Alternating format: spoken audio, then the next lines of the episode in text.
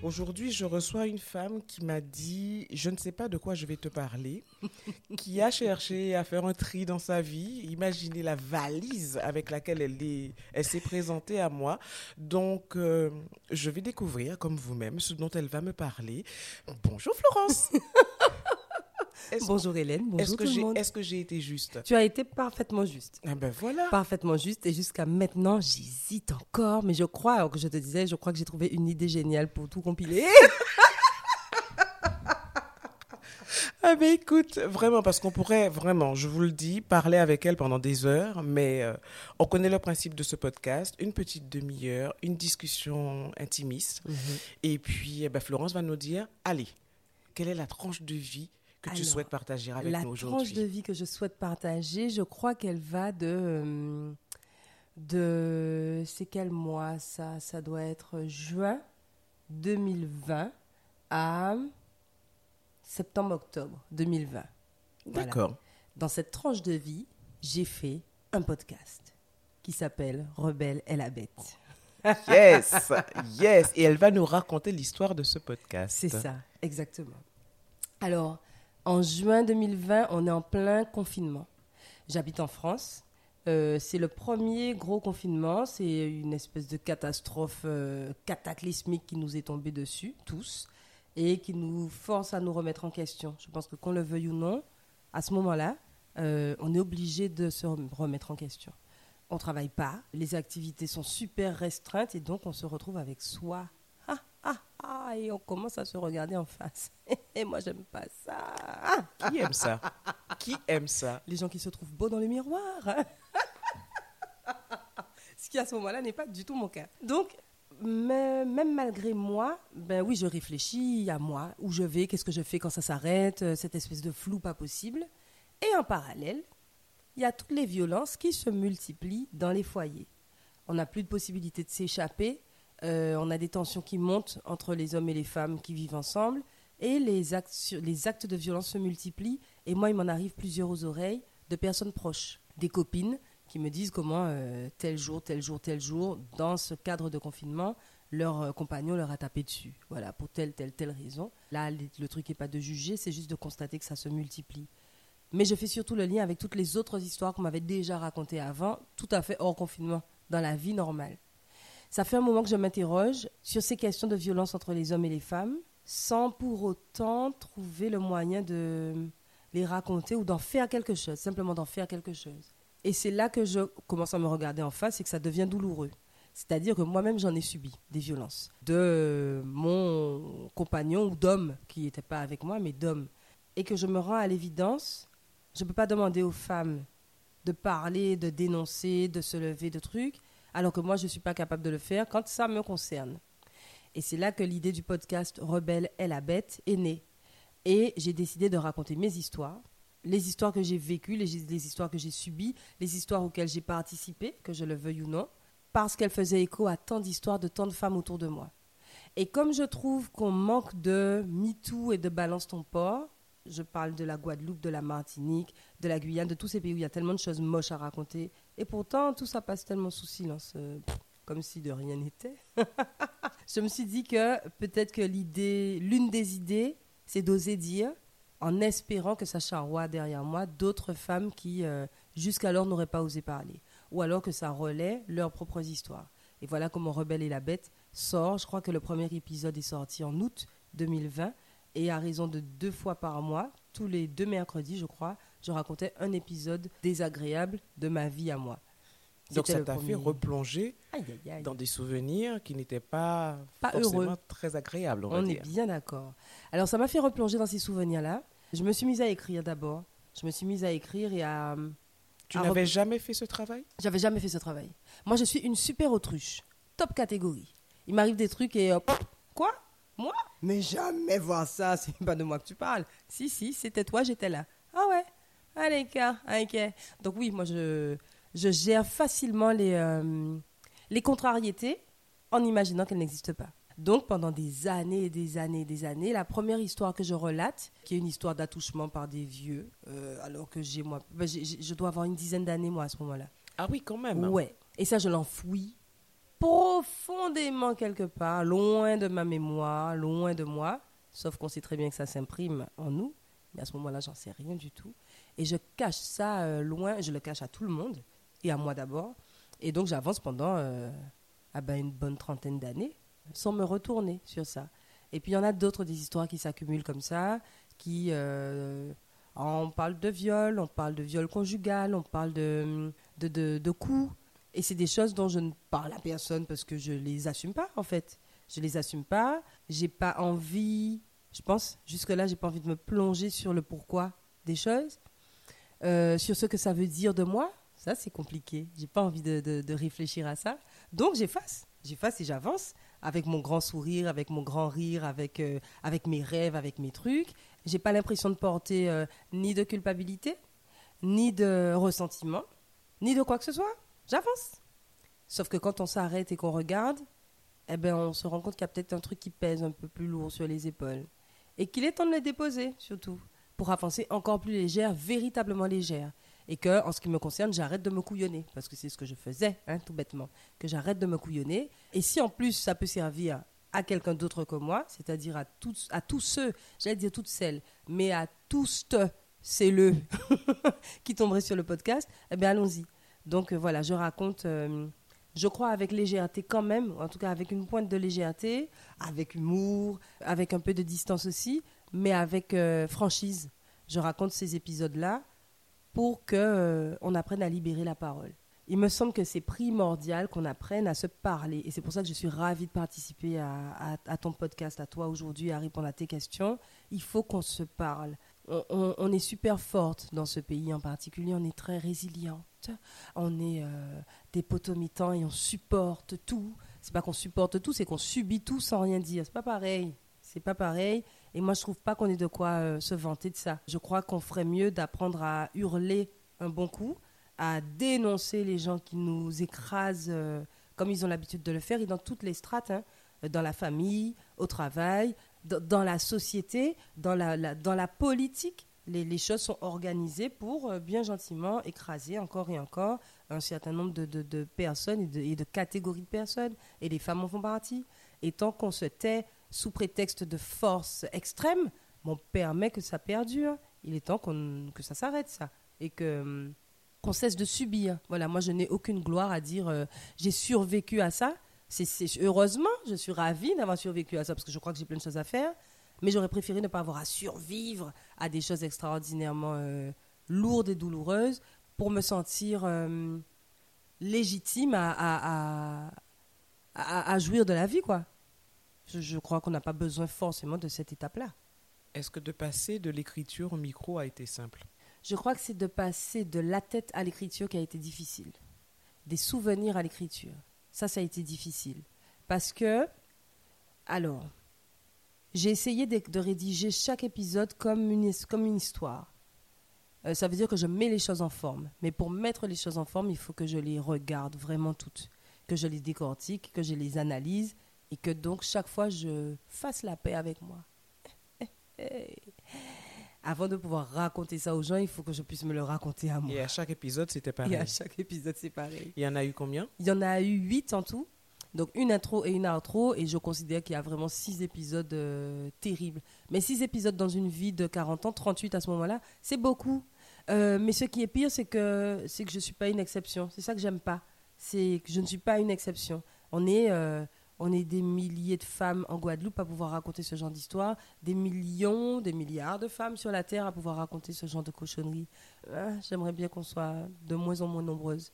Euh, et que pour ça, donc, on, apprenne à nos enfants, puisque c'est eux qui devraient pouvoir renverser la vapeur, qu'on leur apprenne euh, à se comporter autrement. Les petits garçons et les petites filles. Je crois pas euh, crois pas que la responsabilité de ces histoires-là incombe à un sexe ou à un autre. Je crois vraiment que c'est dans notre façon de nous considérer, nous d'abord, personnellement, et dans notre façon de considérer euh, les rapports qu'on est censé avoir les uns avec les autres, qu'il faut qu'on bouge plein de choses. Donc passer de l'écriture au, dire, ça, ça a été. Mais chaque épisode m'a profondément remué. Euh, c'est pour ça que j'ai mis deux, deux semaines d'espace entre chaque. Il me fallait une semaine pour me remettre de ce que je venais de dire et une semaine pour préparer l'épisode d'après. Et donc, j'ai promis qu'il y aurait une saison 2 dans laquelle je raconte euh, les histoires d'autres personnes que moi. Parce que euh, j'ai pas envie qu'avec euh, ma saison 1 où je raconte mes trucs, bon, ben c'est fini. Et puis, ça te concerne toi et on n'est toujours pas euh, concernés, nous. Je vais essayer de revenir sur ça si j'oublie pas. Dans l'épisode 2, je relate d'autres histoires, d'autres femmes. Et on continue à faire vivre cette nécessité de dire les choses. Mais pour l'instant, j'ai pas encore trouvé la force de le faire. Parce que je fais plein d'autres choses à côté, c'est vrai. Mais parce que je, je me rappelle que mine de rien, c'est lourd et douloureux. Ce que je voulais pas oublier, c'est. Ah ben tu vois, j'ai eu le temps d'oublier. C'était. Ah ben je sais plus. Euh, Tant pis, ça reviendra peut-être tout à l'heure. Ça te reviendra. Ça te reviendra. Certainement. Est-ce que tu as eu l'impression de t'être euh, justement libéré d'un poids, d'avoir fait ton autothérapie? Ouais. Mais j'ai fait mon autothérapie avant de parler. J'aurais pas pu faire le podcast en étant malade. Je mets euh, des guillemets à malade, mais en étant, euh, en étant souffrante. Voilà, en souffrant encore de ces choses-là. J'aurais pas pu parce que soit j'aurais pas pu, soit j'aurais pas osé, mais parce que mon énergie aurait été dans la guérison.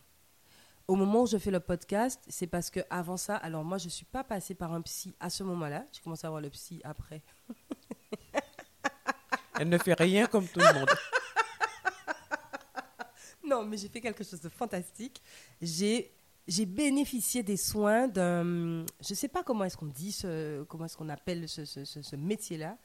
Euh, c'est un, un praticien de shiatsu et de kinésiologie. Mhm. La vie. Alors je vous je vous encourage à faire du shiatsu et de la kinésio, les gens. C'est très important. C'est génial. Mais ça, Mais- c'était combien de temps avant? Peut-être l'année d'avant. Et j'aurais jamais imaginé que ça m'aurait mené là, ni où que ce soit en vrai. hein. Euh, je crois que ce sont des, des choses qui font leur chemin dans notre corps et dans notre tête. Et puis un jour, on constate que ça va bien mieux. Mais surtout dans les séances, dans une séance de kinésiologie en particulier, je me suis retrouvée à me pardonner ce que j'avais vécu, ce que je pensais avoir provoqué, ce que je pensais probablement avoir mérité. Je me suis donc pardonné ça. Et je sais que ce jour-là, où j'ai pleuré comme c'est pas possible, j'aime pas pleurer. j'aime pas pleurer. Je me rappelle que ça a été vraiment, vraiment, vraiment bouleversant. Euh, mais je sais aussi qu'à partir de ce moment-là, il y a eu une espèce de switch et je suis passée à autre chose. Et je suis sûre, certaine, que là, le cheminement qui m'a mené au, au podcast et au dire, au dire en grand toutes ces choses-là, c'est-à-dire au dire à la famille. Oui, parce que tout le monde public, découvre. Parce tout que je le monde suppose que écouter. comme tu disais que tu étais une autruche. euh, Mais oui, personne ne connaît mes affaires. Personne ne connaît mes affaires. Ni les amis, ni la famille, papa, maman, subitement. Bon, alors je vous informe que je vais étaler ma vie au grand jour sur Internet, hein, d'accord? Voilà, voilà, comme ça tout le monde sait tout d'un coup. Aïe, pâté molle. Quelles ont été les réactions, justement? Aïe, aïe, aïe. Alors, je me rappelle un épisode en particulier qui n'a pas été marrant. Premier, premier épisode, c'est l'intro. Donc, j'inf- j'informe que je vais dénoncer mes porcs, balancer, tout ça, tout ça. Mais là, je dis rien. Deuxième épisode, je raconte des choses. Et il y a le France-Antilles qui titre Victime d'agression sexuelle, Florence Napri se confie. Ouais, ouais, ouais. Le truc est affiché dans toutes les stations-service. Comme si c'est hier qu'il m'est arrivé un truc et que, euh, tu vois, et donc ça provoque une espèce de truc, tout le monde m'appelle, mais si c'est pas moi qu'on appelle, on appelle ma maman. Ah, qui gens ont pas dit nous ça, mais comment tout. Aïe, aïe, aïe, aïe, aïe, catastrophe. Donc il faut remettre les choses dans leur contexte. Non, non, c'était pas hier, c'était il y a non, ni non, non de temps. Et ce qui compte aujourd'hui, c'est que je fais un podcast dans lequel je parle et j'invite les gens à écouter, surtout à parler. Et, et ça, ça, ben, ben ça, j'ai pas pu le dire à chaque, à chaque personne. Et c'est écrit dans l'article, mais pas dans, le- pas dans le, pas dans le titre. Bah, Les titres Donc, sont euh, vendeurs. Les titres sont vendeurs, hein, terriblement vendeurs. Et là, je crois qu'ils ont écoulé tout. Mais derrière, ça fait effectivement euh, une espèce d'onde de choc qu'il faut gérer. Ouais, je me rappelle que ça n'a pas été simple. En plus, j'étais toujours pas, j'étais pas encore rentrée en Guadeloupe. J'étais en France, donc j'ai le machin euh, avec le décalage horaire, avec tout, avec tout un décalage. Tout est décalé, tout est décalé, mais des espèces d'appels auxquels je en m'attends pas. dans l'Hexagone, en étant dans l'Hexagone que, que je fais ça. Ayant eu connaissance du Oui. podcast, m'appelle, en plus on m'appelle, on fait l'article, donc je sais qu'il y a un truc qui va sortir. Mais c'est le titre auquel je ne m'attends pas du tout. Pas du tout. Et donc, je, je reçois ça, euh, je reçois ça par WhatsApp, j'ai les appels des copines, j'ai les appels de machin, j'ai ma mère au téléphone qui a eu ses sœurs qui lui posent des questions, et ensuite j'ai les sœurs qui m'appellent, mais je comprends bien que personne n'a lu l'article, et donc personne ne sait véritablement de quoi il s'agit, et donc personne ne se détend tant que j'ai pas dit non, mais tout va très bien là, là, maintenant. Ça va. Par contre, allez écouter le podcast et discutons-en vraiment. Phew, c'était pas évident. Les autres réactions, c'est euh, beaucoup d'encouragement et de félicitations. Parce qu'il faut oser. Et moi, ce que j'aimerais, c'est qu'on ose tout- tous et C'est toutes. que, c'est que d'autres femmes Oui, osent aussi. vraiment, vraiment, vraiment. Euh, les autres réactions encore, c'est Ah, ok. Alors, j'écoutais ton podcast et je me suis rendu compte qu'il m'est arrivé la même chose. Ça veut dire que je ne suis pas la seule autruche. hein. On est quelques-unes à, faire comme ça. Il faut qu'on arrête, hein, mesdames, il faut qu'on arrête ça. C'est efficace, mais pas trop longtemps. Ça donne des, ça donne des maladies de garder dans son corps, de garder en soi euh, des choses qui ne doivent pas être en nous. Il faut qu'on sorte les choses. Et puis d'ailleurs, enfin, même en dehors de, de cette question du corps qui est primordiale, en dehors de ça, pour que ça se perpétue pas, comme c'est le cas là, il faut qu'on parle, vraiment. Bon, les autres, euh, les autres réactions que j'ai beaucoup aimées, c'est celles des hommes. J'ai adoré que les hommes écoutent et que les hommes m'en parlent. Il y a un copain en particulier, ça j'oublierai jamais, tous les lendemains de sortie de podcast, on passe la journée entière à s'envoyer des vocaux parce que ça lui évoque des choses, des réflexions, des situations dans lesquelles il a pu se trouver, où il se demande s'il n'a pas été sans le vouloir un bourreau, où, où il se félicite de ne pas l'avoir été alors que ça aurait été facile, où on essaye de décortiquer euh, les comportements qu'on a pu avoir dans telle, telle, telle circonstance.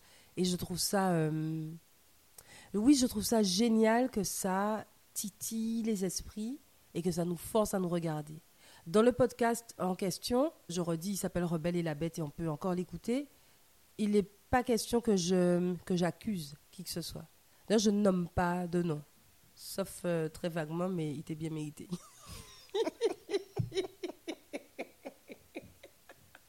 mais je ne nomme pas de nom et je n'accuse pas parce que je suis pas dans Hmm, je suis pas dans la vindicte. Je suis pas dans la vengeance, je suis pas dans Ouais, la vindicte. C'était euh, pas le, le tribunal, quoi. c'est pas le tribunal. C'est pas le tribunal et surtout, je suis convaincue d'avoir ma part de responsabilité dans tout ce qui m'est arrivé. Donc, je suis pas là à me positionner en femme victime de plein de choses. Je suis là en femme de la société actuelle qui se retrouve dans des circonstances et des situations qui sont partagées par plein de gens. Je m'interroge sur le fait que des hommes bien sous tout rapport, a priori équilibrés, puissent céder comme ça si facilement à la violence. C'est pas des pervers narcissiques, ce sont pas des psychopathes. Qu'est-ce qui va pas chez nous en fait? Et c'est ça que je me pose comme question. Je me pose la question aussi de pourquoi est-ce que nous, on, accepte des situations pas possibles? Pourquoi est-ce qu'on a tellement intégré que euh, la femme, encore aujourd'hui, on est en 2022, la femme est au service de son homme? Si jamais, même si le gars est pas, ah, il te convient pas tout à fait, mais reste parce que on sait pas si l'herbe est plus verte ailleurs. On érige systématiquement la peur de la solitude comme euh, le drame ultime dans la vie d'une femme. Je suis pas sûre hein, que ce soit si terrible de. Il y a une phrase qui dit il vaut mieux être seul que mal Il accompagné, vaut non mieux être seul que mal accompagné. Retenons ça plutôt que euh, l'herbe n'est pas plus verte ailleurs. Euh, on s'en moque, on mangera pas d'herbe, on mangera autre chose. Mais ce truc de rester avec quelqu'un qui nous manque de respect, et là encore je remets les deux sexes. Euh, les hommes, vous n'êtes pas obligés de rester avec des femmes qui ne vous conviennent pas. Il n'y a pas de raison. Voilà, quelqu'un qui nous manque de respect, quelqu'un qui nous écrase constamment, quelqu'un dont on ressent très bien et très vite en vrai. On fait comme si on ne voit pas, mais très vite on sait si quelqu'un nous convient ou pas. Et on reste parce que, bon, quand même, il a telle, telle qualité, et puis il y a les enfants, et puis tu vois, j'ai déjà tel âge, après on va plus me regarder, et tout ça. Qu'est-ce qui est important? Est-ce qu'on s'interroge sur ce qui est important pour nous? J'en suis pas sûre. Je suis pas sûre qu'on prenne le temps de se demander ce qui nous va à nous, et donc de prendre les décisions qui s'imposent dans ce sens-là. Je crois qu'on est beaucoup, beaucoup, beaucoup régi par la peur de, du manque, en fait. La peur de ne pas avoir. L'amour, c'est pas de l'amour. La tendresse, disons, ouais, mais à quel prix? De la compagnie Mm. Un regard approbateur autour de nous, parce qu'effectivement, quand on sort, on sort pas seul. Ouais, interrogeons-nous sur ce que nous voulons, ce dont nous avons besoin. Est-ce que tu fais confiance? Je crois. Je fais alors à moi. Ah, ah, ah. C'est pas si Super. évident que ça. Ouais, super. C'est pas si évident que ça. Euh, oui, j'apprends à me faire confiance. J'ai fini par apprendre à me faire confiance. Et ben voilà, c'est ça que je disais tout à l'heure. On ressent très vite les choses. Et on fait comme si on n'a rien senti. Ça, c'est un truc que j'apprends à faire. Ressentir que ça, c'est non et ça me va pas. Je veux pas y aller, j'y vais pas. Ressentir que telle relation qui me tend les bras, eh ben, elle va me faire du bien. Et je peux y aller. Ressentir que telle personne, homme ou femme, je peux lui faire confiance. Et nous, qu'est-ce Je risque rien ou pas grand-chose. J'apprends à faire ça. Donc, est-ce que je fais confiance aux gens? Ben, Si mon instinct m'envoie vers eux, je vais y aller avec, euh, avec plaisir, les yeux fermés pratiquement. Pas pratiquement, les yeux fermés, j'y vais. Et on travaille ensemble, on vit ensemble, on crée ensemble, on invente ensemble. Et si ça doit se terminer, ça se termine. La peur de la fin, euh, j'apprends à l'éloigner de moi aussi. Les relations ne sont pas toutes faites pour durer éternellement. Et ça non plus, c'est pas dramatique, contrairement à ce qu'on nous raconte. Euh, le grand amour qui dure une vie entière, ici c'est pas ça, et eh ben ça vaut pas le coup. Je ne suis pas convaincue. Peut-être que j'ai tort, hein, mais moi, je ne suis pas convaincue. Et je crois que ça m'a permis de vivre plein de belles, belles, belles histoires et de laisser la porte ouverte à des histoires encore plus belles chaque fois. So, en nous aller. Euh, voilà. Le prince charmant, il a des petits frères ou des cousins Moi, alors, j'ai une super théorie. C'est que le pauvre prince charmant a fait un accident à cheval et il est mort. Donc bon, on l'attend plus. Mais il a des frères et sœurs. qui malheureusement n'ont pas tous été formés à la perfection. Mais ça nous arrange puisque n'étant pas parfaits nous-mêmes, ça nous permet d'être nous-mêmes sans culpabiliser. As-tu réussi à avoir une vie de couple? Euh, Oui, oui. Alors j'ai eu euh, une vie de couple assez longue après, euh, après et pendant un certain nombre des histoires que je raconte dans, dans Rebelle et la Bête. Mais oui, j'ai vécu avec un homme longtemps et ça s'est terminé parce que c'était fini, simplement. Mais pas pour des raisons de violence. Non. Alors, et ça, c'est assez formidable. Je mets des guillemets à formidable. Euh, il y a eu des histoires de violence entre nous, mais mais mhm. c'est pas ça qui m'a fait partir. Et ça, je le mets dans la partie euh, on ne se fait pas confiance et on fait comme si on voit pas. Je me suis dit que j'étais plus forte que ça, que c'était pas si dramatique. Bien sûr que c'est dramatique. Évidemment que c'est dramatique. la violence, à n'importe quel moment, les gens, c'est dramatique. Euh, mais que on peut dépasser ça, sans travailler dessus, c'est-à-dire juste en fermant les yeux, c'est faux. C'est faux. Mais ce ne sont pas les raisons qui m'ont fait partir. Les raisons qui m'ont fait partir, c'est que je me suis enfin rendu compte que ça ne me convenait pas. Et il y a d'ailleurs à lui non plus. Euh, voilà, même si euh, on avait l'impression, on se couillonnait, encore une fois, en se faisant croire que ça nous allait et que machin, non, ça ne va à aucun d'entre nous et ça fait simplement plusieurs personnes malheureuses dans un espace. Encore une fois, je ne parle pas d'un psychopathe euh, dont le plaisir est euh, d'écraser sa compagne. Donc lui, oui, effectivement, ça lui va très bien de voir euh, sa, sa, sa, femme malheureuse. C'était pas le cas. C'était, je, pense qu'à ce moment-là, on est deux personnes qui ne savons pas où on va et on se laisse embarquer dans le truc qui, somme toute, est pas si mal qu'à un cas. on va finir à 70 ans sur le canapé ensemble, à se dire des vacheries, mais on est ensemble. En vérité, j'ai pas envie de ça. Moi, j'ai pas envie de ça. Moi, j'ai envie de, moi, j'ai envie d'une vie où je suis constamment épanouie et joyeuse et, et, heureuse et où les, euh, les frustrations ne s'accumulent pas. Voilà, on les gère parce qu'il y en a. Euh, c'est pas tout à fait des bisounours, même si pourquoi pas. Donc il y a des frustrations, il y a des, y a des emmerdations, il y a des trucs à, à régler mais ça se règle et ça ne s'accumule pas dans une espèce de truc qui pèse de plus en plus lourd sur le couple et qui nous empêche de briller. Moi, j'ai envie de. Moi, j'ai. Kevin met des paillettes dans ma vie. je n'ai pas besoin de Kevin, mais je veux des paillettes. Alors, le 25 novembre prochain, mhm. c'est la journée internationale de lutte contre les violences faites aux femmes. Absolument. Ça tombe bien, mhm. puisque le mois de novembre, euh, on aura le témoignage, et on a le témoignage donc de Florence. J'aimerais que tu rappelles le nom de ton podcast et les plateformes sur lesquelles il est disponible. Il s'appelle Rebelle est la bête, EST. Alors j'ai mis le re entre parenthèses parce que Belle est la bête. Et elle est rebelle aussi, cette bête. et a priori, on le retrouve sur toutes les plateformes. Il me semble qu'il est sur à peu près toutes les plateformes facile à trouver. Et puis sinon sur la page, euh, la page Instagram de Rebelle et la Bête. Euh, ah, il y a une page Instagram. Il y a une page Instagram. Donc ça c'est assez simple à trouver. Ça a à chaque fois suscité plein de, plein de réactions de gens que je ne connaissais pas.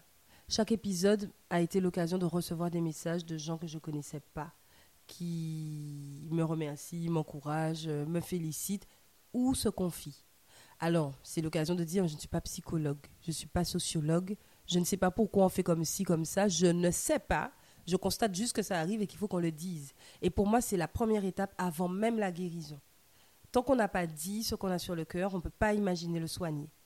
Euh, ce qu'on a sur le cœur, ce qu'on a sous la peau, j'insiste avec cette histoire de, de, corps qui garde les choses, mais euh, moi je l'ai vécu. Euh, j'ai été, j'ai eu un, ventre rond, très très très très longtemps, rond, gros, trop gros pour mon corps, parce que dedans je gardais plein d'émotions, plein de sentiments, plein de sensations que j'osais pas dire.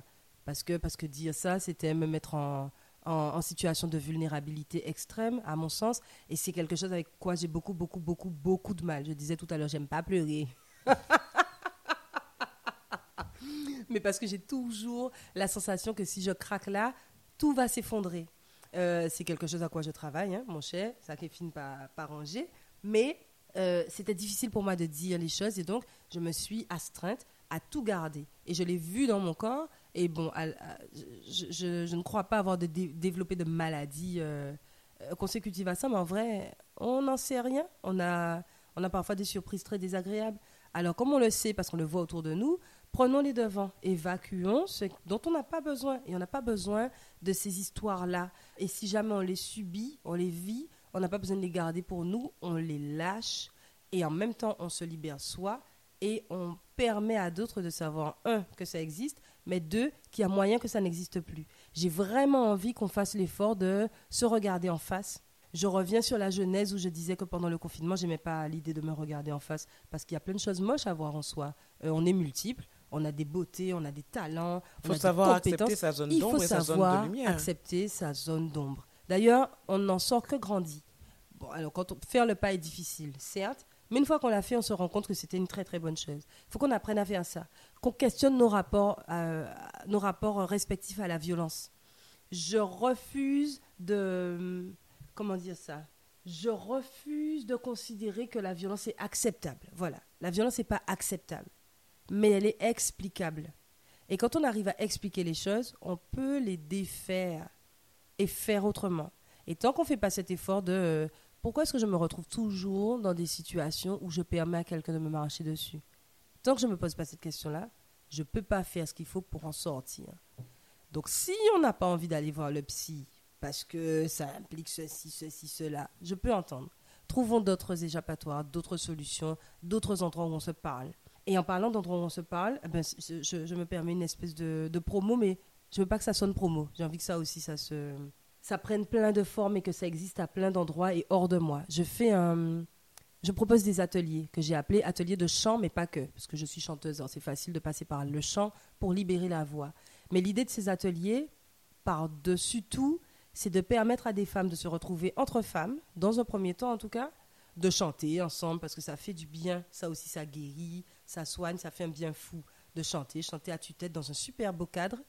Et ensuite, de passer un moment où on se parle on se parle de choses qui nous concernent, nous les femmes, de choses dont on n'ose pas parler à nos familles, à nos amis, parce qu'il y a le poids du regard de l'autre qui n'est pas évident à gérer. Là, on, parle à plein Et on se rend compte dans ces cercles de femmes, parce qu'il s'agit de cercles de femmes, que quelquefois, justement, ces femmes arrivent à sortir des choses qu'elles ne sortiraient pas jamais dans d'autres circonstances. C'est exactement ça. C'est exactement ça.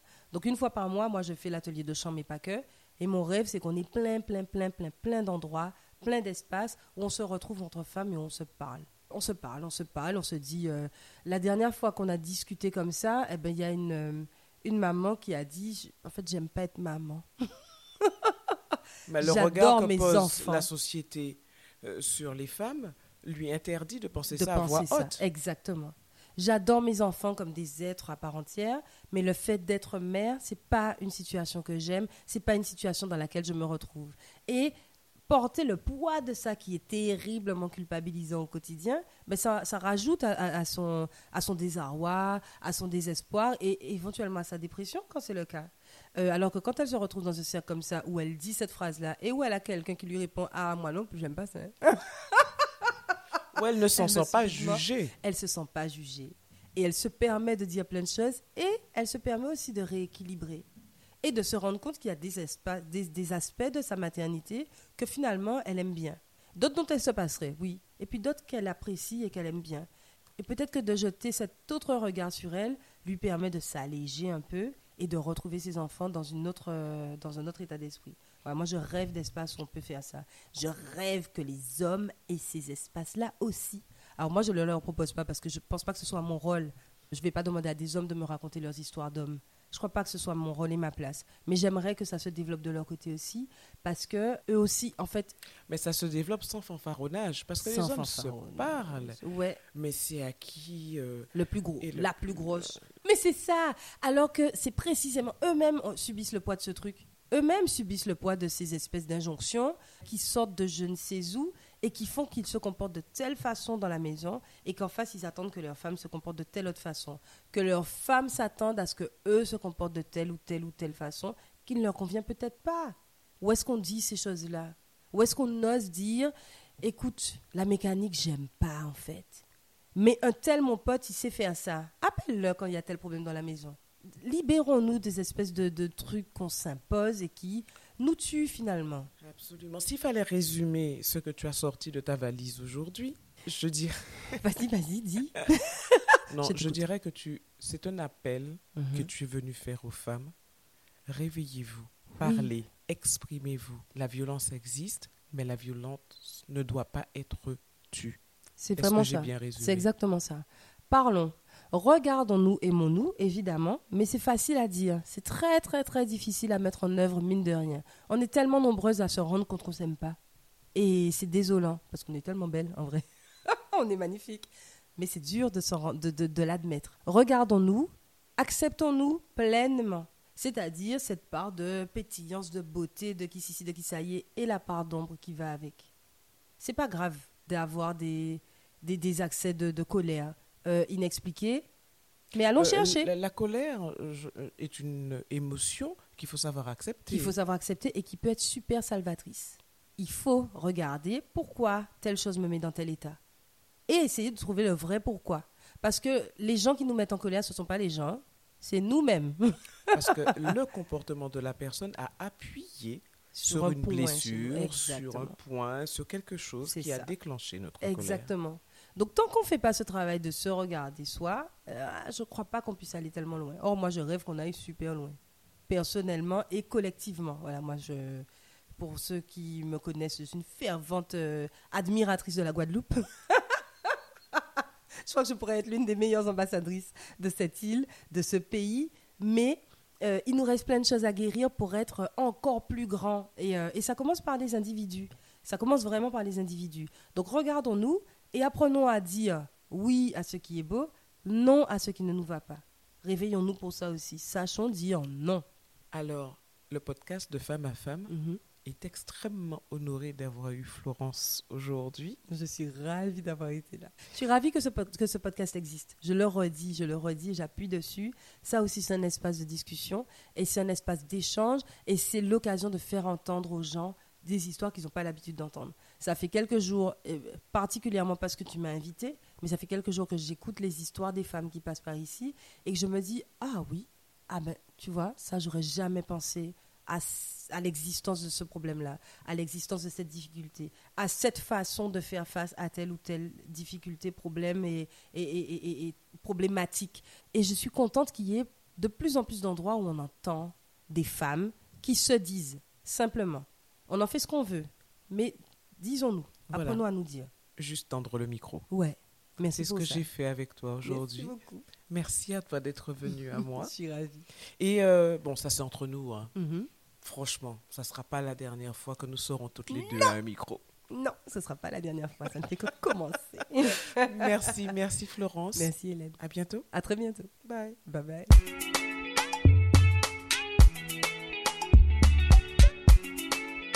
Merci d'avoir été avec nous pour cette tranche de vie. Si vous avez apprécié, pensez à vous abonner à ma chaîne YouTube Femme Co pour ne manquer aucun épisode. Ils sont également disponibles sur Apple Podcasts, Deezer, Spotify, entre autres. Alors likez, donnez un maximum d'étoiles, laissez vos commentaires et surtout partagez. À la semaine prochaine. En attendant, prenez soin de vous.